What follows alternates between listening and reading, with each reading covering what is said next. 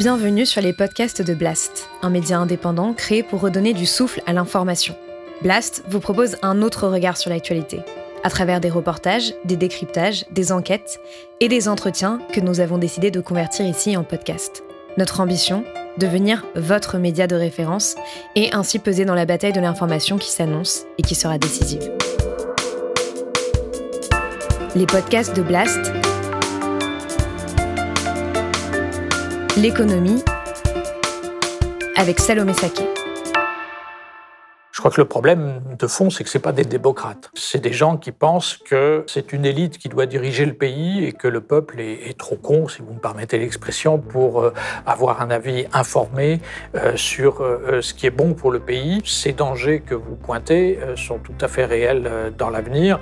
Par ailleurs, ils sont d'ores et déjà réels aujourd'hui. Hein. donc c'est vrai qu'Emmanuel Macron a lui-même des tendances autoritaires, répressives vis-à-vis des mouvements sociaux, vis-à-vis des migrants vis-à-vis de sur beaucoup de terrains. On discute d'islam, d'identité, euh, de, religion, etc. Et de sécurité éventuellement, et pas du tout de sujets économiques et sociaux. Comment est-ce qu'on fait pour remettre l'économie au cœur du débat? Pourquoi est-ce que ça devrait concerner les gens qui nous regardent aujourd'hui? Pourquoi est-ce que l'économie c'est important?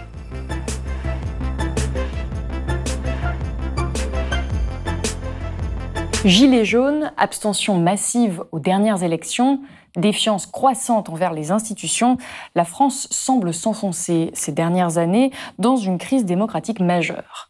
Cette dynamique ne date pas de ce quinquennat, mais elle a considérablement été aggravée par la présidence d'Emmanuel Macron. C'est en tout cas la vision de mon invité du jour, Guillaume Duval. Guillaume Duval, bonjour.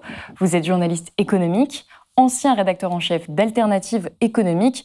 Et aujourd'hui, vous signez ce livre, L'impasse, comment Macron nous mène dans le mur, aux éditions Les liens qui libèrent. Alors, dans ce livre, vous menez une longue critique, une critique assez complète de la politique d'Emmanuel Macron et surtout de ce que vous qualifiez d'aristocratie d'État qu'il incarne selon vous.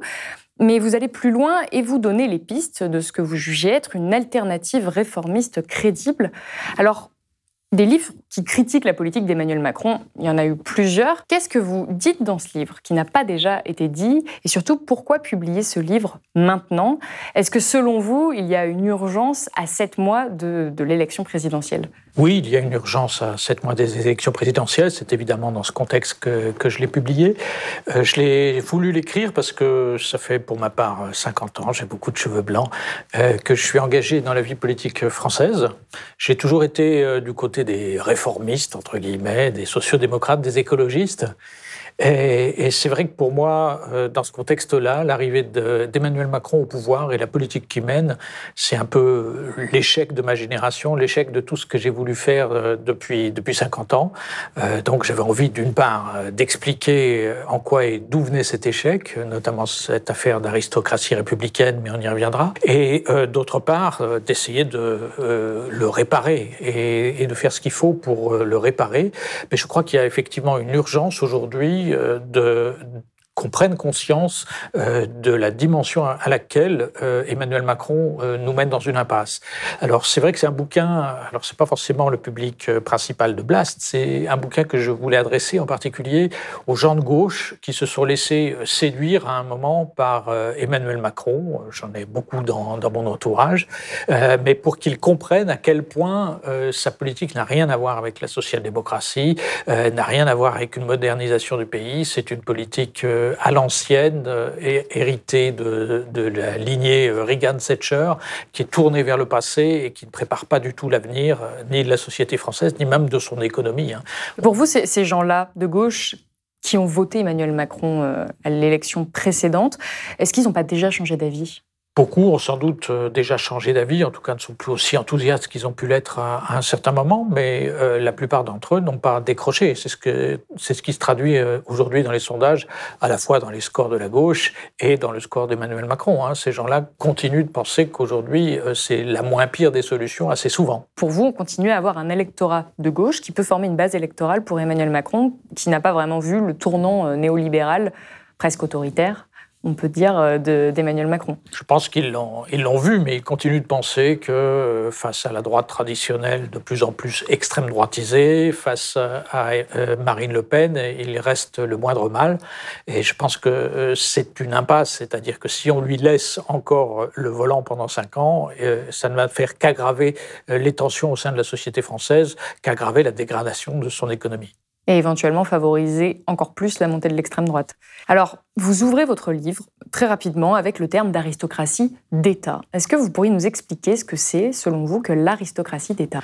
Donc la France a une particularité parmi les pays développés, c'est qu'on est un peu ceux qui ont inventé l'État-nation. Hein, euh, avec les Anglais. Donc, euh, historiquement, ça se l'est passé comme ça. Euh, c'est au départ les rois qui ont mis en place un État pour piquer les prérogatives des nobles et, les contrôler. c'est ensuite les révolutionnaires qui, qui l'ont développé.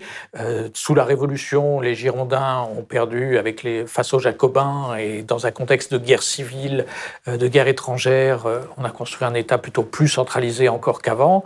À l'issue de la Révolution, c'est un général qui a profité des désordres de la Révolution pour imposer sa dictature et construire l'État tel qu'il est aujourd'hui encore très largement. Hein. Napoléon Bonaparte, c'est le modèle de Emmanuel Macron toujours. Euh, il l'a construit sur le modèle de, l'armée. Hein. C'est un général. Il a construit sur le modèle de l'armée, descendant, euh, vertical, hiérarchique. Donc pour vous, euh, c'est cette verticalité qui est problématique? Cette verticalité est problématique, plus, donc pour revenir sur la question de l'aristocratie d'État, donc plus on est une, république, on a fait des révolutions, on a marqué liberté, égalité, euh, fraternité sur nos frontons, euh, mais en fait on reste un pays qui est très inégalitaire, très élitiste, on le voit notamment dans le système euh, scolaire de manière importante, et l'État, l'appareil d'État, les dirigeants de cet appareil d'État reflètent très profondément cette inégalité, cet élitisme, et en fait c'est eux, donc c'est les dirigeants de l'appareil d'État, donc les énarques, euh, pour l'essentiel les grands corps de l'État, les dirigeants des grands corps de l'État, que je qualifie ici d'aristocratie d'État. Et je crois que donc cette aristocratie d'État, elle euh, marque déjà depuis très longtemps tous les partis politiques. Le Parti socialiste a été euh, pris en main par les énarques assez rapidement sous François Mitterrand. La droite traditionnelle l'est aussi, etc. Mais je pense que Emmanuel Macron marque une étape supplémentaire, c'est-à-dire c'est l'arrivée au pouvoir de l'aristocratie d'État en tant que telle, en se débarrassant des partis politiques traditionnels, euh, parce que cette aristocratie d'État pensait que, euh, ça fait très longtemps qu'elle est ultra-libérale, on va y venir sans doute, mais elle pensait qu'avec les partis traditionnels, tout ça allait quand même trop lentement dans le sens euh, qu'elle voulait, et avec Emmanuel Macron, ça peut aller plus vite, plus fort, plus loin. Pour vous, le problème principal de cette aristocratie d'État, si j'ai bien compris ce que vous dites dans votre livre, ces hauts fonctionnaires sont persuadés d'être plus intelligents que tout le monde et de mieux savoir que le peuple, ce qui est bon pour le pays. C'est pourquoi leurs échecs répétés ne les amènent guère à réviser leurs convictions. Est-ce que c'est ça le problème aujourd'hui de ceux qui nous dirigent? C'est qu'ils ne sont pas capables de faire un examen de ce qu'ils ont euh, effectué par le passé, ils ne sont pas capables de reconnaître leurs erreurs, ils ne sont pas capables d'évoluer avec, euh, euh, bah, avec le temps, avec leur politique Je crois que le problème de fond, c'est que ce pas des démocrates. Euh, c'est des gens qui pensent que euh, c'est une élite qui doit diriger le pays et que le peuple est, trop con, si vous me permettez l'expression, pour euh, avoir un avis informé sur ce qui est bon pour le pays et que donc eux connaissent mieux que le peuple ce qui est bon pour l'avenir du pays. Je ne pense pas du tout qu'ils on peut comprendre cette logique qui consiste à dire ils ont fait les études pour, ils ont une bonne connaissance de l'économie, des institutions, ils passent leur, leur, vie entière à essayer de comprendre ça, pendant que euh, le peuple enfin voilà, dans son acceptation euh, générale, certaines personnes vont voilà avoir d'autres euh, spécialisations, d'autres spécialités, d'autres métiers, et qu'il y a un métier pour chacun, et que le, métier de ces hauts fonctionnaires, c'est de diriger le pays, ils sont plus aptes à le faire. Vous, vous n'êtes pas d'accord avec ça?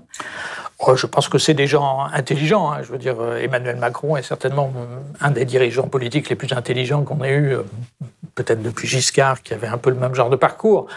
Euh, et c'est indéniable. Mais après, je pense que la sociologie euh, de ces gens-là, ils viennent tous des mêmes milieux sociaux très étroits, ils suivent tous euh, les mêmes filières scolaires très limitées, ils ont en réalité une connaissance du pays qui est très, très faible. Alors certains d'entre eux deviennent des élus, apprennent à serrer des mains sur les marchés, apprennent à connaître des gens qui ne sont pas énarques et qui n'ont pas été dans les grandes écoles et dans les classes prépa. Euh, mais ce n'est pas du tout le cas, en particulier d'Emmanuel Macron, hein, donc, qui, qui, découvre le pays. Pour vous, Emmanuel Macron ne connaît pas le pays non, je pense que Emmanuel Macron, enfin, c'est un des grands avantages, je pense, du grand débat national qui a suivi les Gilets jaunes, c'est que ça lui a permis de découvrir un peu le pays et, ce qui s'y passait. Hein. Euh, mais effectivement, quand il arrive au pouvoir, il ne connaît pas le pays. Je dirais qu'il ne connaît pas non plus l'économie. Hein. Une des choses qui me paraît très importante et que je voudrais souligner dans ce bouquin, euh, c'est que ce qu'il fait, ce qu'il veut faire, euh, ne va pas du tout dans l'intérêt de l'économie réelle. c'est un problème structurel là aussi. Ces énarques ne connaissent pas le fonctionnement réel de l'économie de marché. Ils en ont une vision, ils en ont une vision très théorique, euh, très imprégnée justement par les grands penseurs euh, néolibéraux, euh, Jean Tirole, etc., etc., mais qui eux aussi en ont une vision extrêmement théorique. tous les gens qui sont, qui ont les mains dans le cambouis, qui sont dans les entreprises, savent bien que c'est beaucoup plus compliqué que ça. Et quand ils se battent, on va y revenir peut-être, mais pour baisser les dépenses publiques, n'importe quel chef d'entreprise sait bien que si ses salariés sont mal formés parce qu'il n'y a pas assez d'argent pour l'école, s'ils tombent malades tout le temps parce qu'il n'y a pas assez d'argent pour le système de santé, euh, les affaires ne vont pas aller bien pour lui. Donc euh, euh, je pense que c'est des gens qui sont persuadés de savoir mais ne savent pas. ce qui est bon pour le pays. Par ailleurs, il y a une dimension qui est très importante à mes yeux, c'est qu'ils se trompent. Non seulement ils pensent que c'est que c'est eux qui doivent diriger le pays, mais ils pensent aussi que euh, le pays est d'accord avec ça. C'est qu'en fait, euh, les Français sont au fond restés très monarchistes, très bonapartistes, et qu'ils attendent un sauveur suprême et, une aristocratie qui les, qui les dirige dans le bon sens. Euh, je Pour pense vous, les Français ne sont pas monarchistes? Je pense que c'est une erreur très profonde. Euh, c'est vrai que du temps de Bonaparte, il y avait la plupart des gens étaient des paysans illettrés etc. Euh, aujourd'hui, les Français sont très éduqués, beaucoup plus éduqués qu'il y a 50 ans. On est un des pays développés où le niveau d'éducation a le plus monté dans les derniers demi-siècle. Alors, ça n'a pas été bien fait, euh, j'y reviens un peu, et vous avez déjà dû en parler euh, très certainement de nombreuses fois, mais ça a été fait. Et aujourd'hui, ces Français très éduqués, ils veulent vraiment avoir leur mot à dire. C'est ça le sens des Gilets jaunes, c'est ça le sens de toute la demande de, démocratie participative, et c'est pas une mode, c'est un, vrai problème, un vrai souci, et euh, auquel euh, Emmanuel Macron ne répond pas du tout avec sa démarche très verticale. Il avait pu laisser euh, l'impression à certains d'entre eux en 2017 qu'il allait, qu'il était prêt à y répondre. Il avait fait, il avait envoyé ces gens dans les cages d'escalier. Il avait dit je construis mon programme à partir de, de, ce que les gens me disent, etc., etc.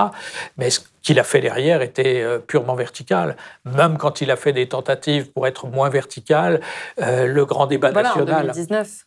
Le grand débat euh, national, euh, c'était censé être une démarche extrêmement démocratique, mm. d'aller demander son avis euh, au peuple sur ces politiques. Ça n'a pas fonctionné? Euh, si, ça a fonctionné. Les gens ont donné leur avis, mais euh, il y a plein de, cahiers de revendications, euh, de cahiers de doléances qui ont été rédigés à cette occasion. mais lui n'en a rien fait. Lui, il a transformé cet exercice uniquement en un, grand one-man show où il allait se montrer dans une dizaine de villes pendant plusieurs heures avec des élus triés sur le volet et des questions préparées à l'avance. donc pour lui, le lien entre le peuple et son président c'est des questions-réponses. C'est le peuple pose des questions et le président amène des réponses. Euh, donc c'est toujours ce, lien vertical, même s'il est modernisé dans la forme.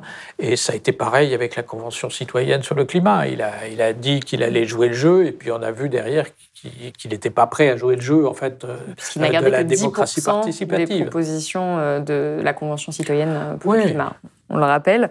Est-ce que pour vous, Emmanuel Macron est autoritaire? Je crois qu'il a des tendances autoritaires, oui, il a fait beaucoup de choses. Enfin, donc c'est lui qui a euh, inscrit euh, dans la loi ordinaire les mesures qui résultaient de l'état d'urgence. Il a fait, il voulait empêcher les gens de diffuser les images des policiers. il a mené l'état d'urgence sanitaire pendant la, crise du Covid-19. C'était une caricature de, démocratie. Enfin, je veux dire, euh, cette histoire euh, de, conseil de défense euh, sanitaire. ça veut dire que même les ministres ne savent plus ce que, ce que, l'exécutif veut faire. Et le Parlement, évidemment, est complètement, complètement en jeu. Il a aussi utilisé beaucoup la, la, pratique la plus antidémocratique que permettent la Ve République, qui sont les ordonnances, notamment sur tous les sujets de travail, d'emploi. donc, je crois qu'il marque vraiment, oui, c'est une chose qui est importante à mes yeux et qui peut être importante aux yeux de beaucoup de gens qui ont pu se laisser séduire par lui, c'est qu'il marque une rupture face à un certain consensus qu'il y a eu pendant tout le début des années 2000 en France, qui était de dire on doit devenir plus sociodémocrate, on doit discuter plus entre les salariés, enfin les syndicats de salariés et le patronat, il doit y avoir plus de contrats et moins de lois dans le domaine du social, etc. Euh, lui, il balaye ça d'un revers de main. Mais est-ce que l'application de cette euh, politique néolibérale ne passe pas forcément par à un moment donné une forme de dérive autoritaire oui, c'est ce que, c'est ce que j'explique, c'est qu'il est à la fois ultralibéral et, et, et, autoritaire. Les deux sont euh, imbriqués. les deux sont et étatistes. Euh, les deux sont imbriqués et ça, ce n'est pas une spécificité française. Hein. Donc c'est euh, Margaret Thatcher qui, qui casse très durement la grève des, des mineurs dans les années 80 au Royaume-Uni. Si vous voulez, vous avez déjà dû l'expliquer à, vos auditeurs, mais l'économie de marché, c'est pas un truc naturel. Hein. C'est un truc qui est forcément institué euh, par l'État avec beaucoup de règles, beaucoup de choses pour euh, l'encadrer. Et euh, donc, quand on veut changer les règles du jeu sur l'économie de marché, c'est en fait une intervention de l'État très forte. Hein. donc, effectivement, les, ultralibéraux, pour eux, le, modèle de ce qui a été fait le, plus clairement dans cette ligne-là, c'est Pinochet au, au, Chili. Hein. donc, c'est une logique qui est très dictatoriale à la base, hein, quand il y a des... des pour vous, Emmanuel Macron est dans la même logique que Pinochet je ne dis pas ça pour l'instant, euh, mais en tout cas, il y a une logique autoritaire, euh, étatiste, autoritaire, descendante, qui est en résonance avec ce que j'ai pu dire tout à l'heure sur euh, l'aristocratie d'État et ce qu'incarne Emmanuel Macron dans cette logique, qui, qui, a des tendances et des risques autoritaires. Oui, c'est vrai que par certains côtés, on peut se dire qu'on est sur la voie d'une certaine urbanisation de la société française. Quand on voit, par exemple, vous êtes bien placé pour le savoir, ce qui se passe dans le domaine des médias, c'est assez inquiétant aussi. Alors vous, vous suivez la politique depuis euh, je ne veux pas dire de bêtises, mais vous avez dit 40 ans, je peux dire 40 ans, ça fait beaucoup. 50 ans Moi, je suis un petit peu plus jeune, mais les quelques quinquennats euh, dont j'ai pu être euh, témoin, j'ai la sensation qu'à chaque fois, à la fin du quinquennat, on va dire que le président en question, notamment pour Nicolas Sarkozy et François Hollande, euh, a un bilan économique catastrophique, qu'il n'est pas démocrate, notamment pour François Hollande avec la loi travail. on, on, a beaucoup critiqué des tendances, le mot autoritaire avait parfois été utilisé. Est-ce que c'est pas quelque chose qu'on utilise euh, finalement à la fin de chaque quinquennat? Est-ce que la critique euh, du pouvoir, n'est pas naturelle finalement à la fin de chaque quinquennat? Qu'est-ce qui distingue selon vous Emmanuel Macron de ses prédécesseurs récents? Donc euh, l'autoritarisme, le caractère vertical, il est inscrit dans les institutions de la Ve République et je vous ai dit tout à l'heure que c'était aussi inscrit dans une tradition d'État français qui est, très importante. Ce qu'il faut bien comprendre pour cette tradition d'État français, c'est que c'est aussi une des raisons centrales pour lesquelles euh, l'action publique est inefficace. Euh, l'action publique euh, est de même taille, de même niveau en France et dans les pays scandinaves, mais la grosse différence, c'est que dans les pays scandinaves, le peuple la société a son mot à dire sur euh, la politique qui est menée par l'État. En France, on s'organise pour qu'il n'y euh, ait pas de remontée vers l'État quand, quand ça marche mal. Donc c'est pour ça que euh, c'est pas parce que l'État est trop important, c'est parce qu'il est trop aveugle, sourd euh, à, ce que, à ce que demande l'État, à ce que demande la société. Dans ce contexte-là, Emmanuel Macron euh, s'inscrit dans une continuité, mais c'est vrai que euh, du fait de l'affaiblissement des partis, du fait de l'affaiblissement des syndicats, du fait de l'affaiblissement de tous les corps intermédiaires, dont il n'est pas responsable, c'était avant lui, mais qu'il accentue par, la politique qu'il mène, il marque un, seuil nouveau dans cette, logique jupitérienne, verticale, autoritaire, Bonaparte artiste euh, des institutions de la Ve République. Et euh, à terme, ça peut être très dangereux, euh, même si ce n'est pas lui d'ailleurs. Cette évolution des institutions qu'il a facilité, par exemple en inscrivant dans la loi ordinaire les mesures de, l'état d'urgence, si Marine Le Pen ou si Zemmour arrive demain au pouvoir et, peut s'en servir, c'est extrêmement dangereux pour les libertés. Hein. donc c'est une évolution de fond sur lesquelles il marque un, seuil supplémentaire. Est-ce que vous ne pensez pas qu'Emmanuel Macron, quand il fait passer plusieurs lois, notamment euh, la loi anti-casseurs, euh, qui voilà, porte euh, atteinte finalement au contre-pouvoir, il, ne il ne pense pas au fait qu'éventuellement un dirigeant ou une dirigeante pourrait arriver après lui avec des idées peut-être d'extrême droite et que ça pourrait être dangereux de donner ces outils à ce dirigeant ou cette dirigeante? Je pense qu'il se considère comme étant dans la place pas éternellement, mais pour une longue période. Euh, je pense qu'il considère qu'il a changé la nature du régime, que désormais euh, les Français savent que c'est l'aristocratie républicaine qui, est au pouvoir qui doit être au pouvoir, et que celle-ci euh, veut le bien des Français, veut le bien de la France, et que c'est dans cette optique-là qu'elle met en œuvre effectivement ses outils et ses politiques répressives, notamment par rapport aux mouvements sociaux, etc. Donc je crois qu'il pense bien faire, mais vous avez raison, c'est extrêmement dangereux, euh, d'autant que euh, le fait qu'il soit réélu, reconduit est tout à fait incertain. Je pense que même si Marine Le Pen est affaiblie, et peut-être d'autant plus si Marine Le Pen est affaiblie, la situation est extrêmement dangereuse dans le pays parce que justement la droite traditionnelle, elle, est devenue vraiment extrême droitisée et euh, la, possibilité d'un bloc de l'extrême droite classique FNRN et euh, de la droite euh, traditionnelle extrémisée devient de plus en plus probable et possible. donc ces dangers que vous pointez sont tout à fait réels dans l'avenir.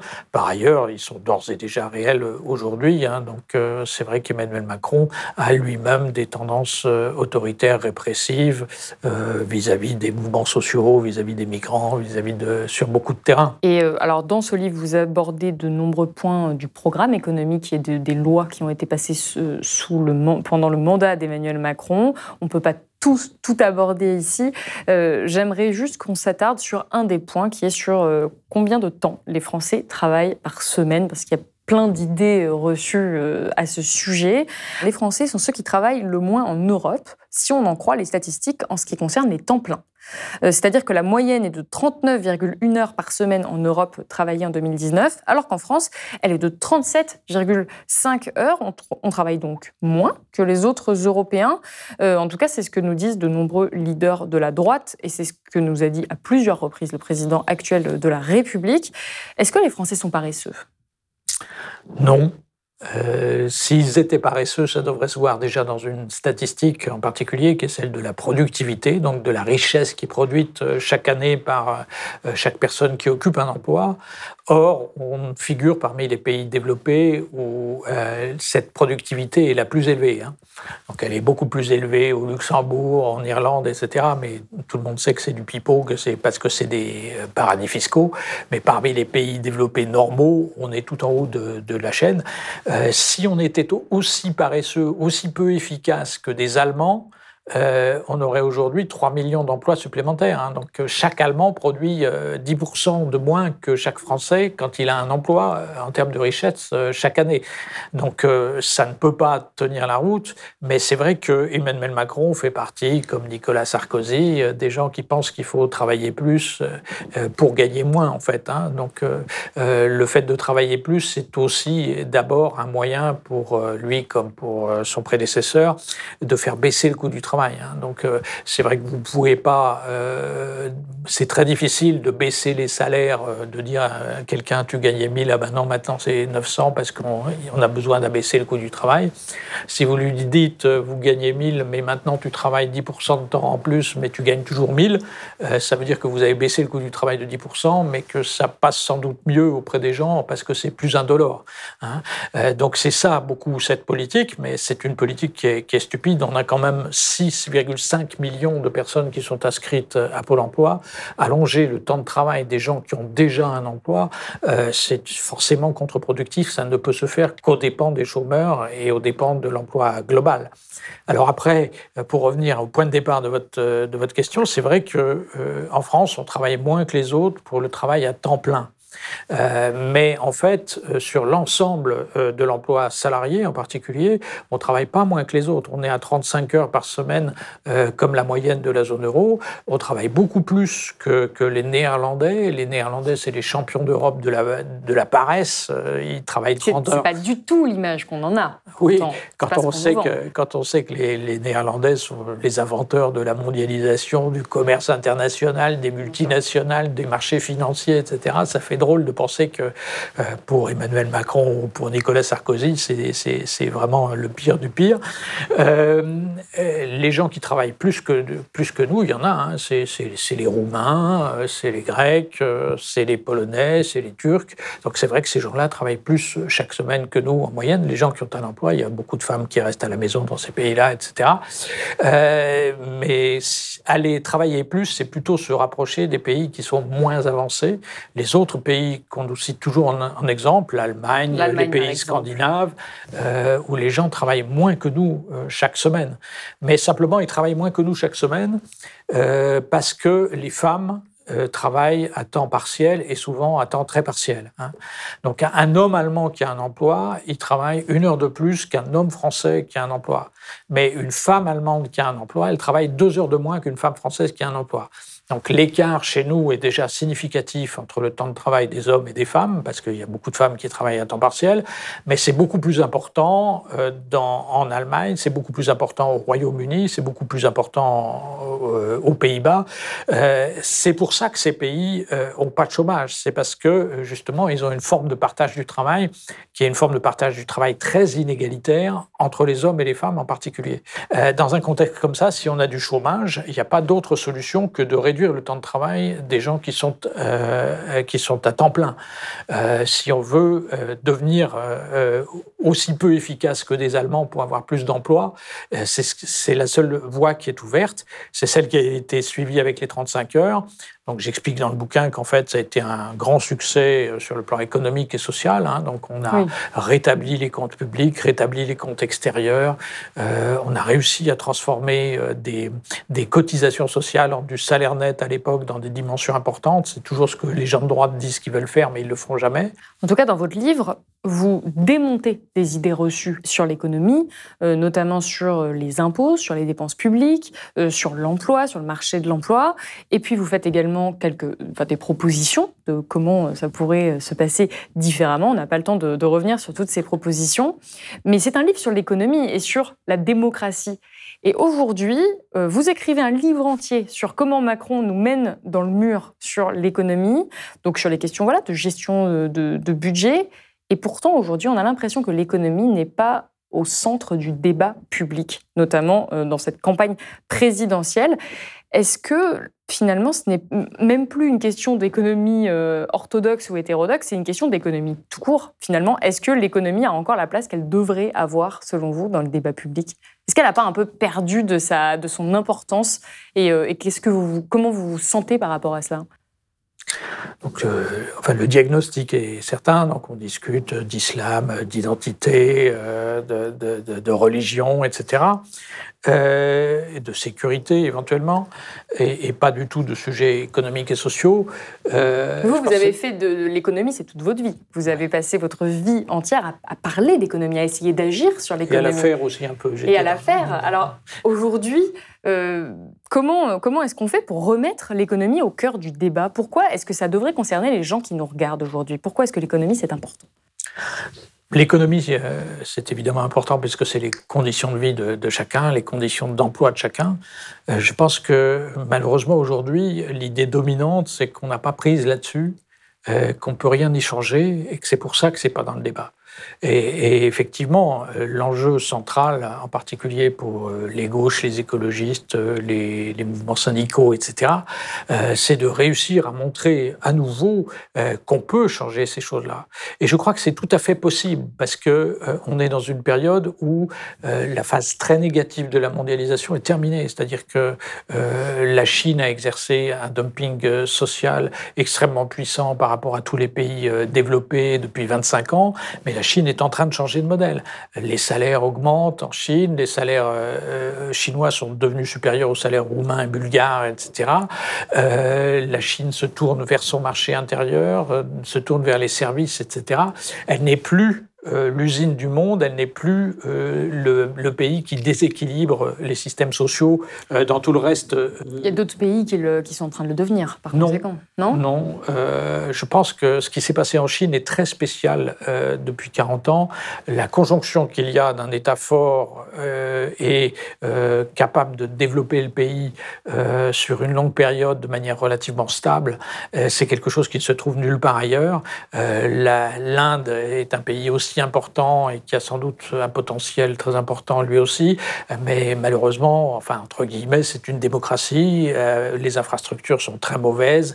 Il n'y a pas d'État central qui est capable de mener une politique du type de la Chine.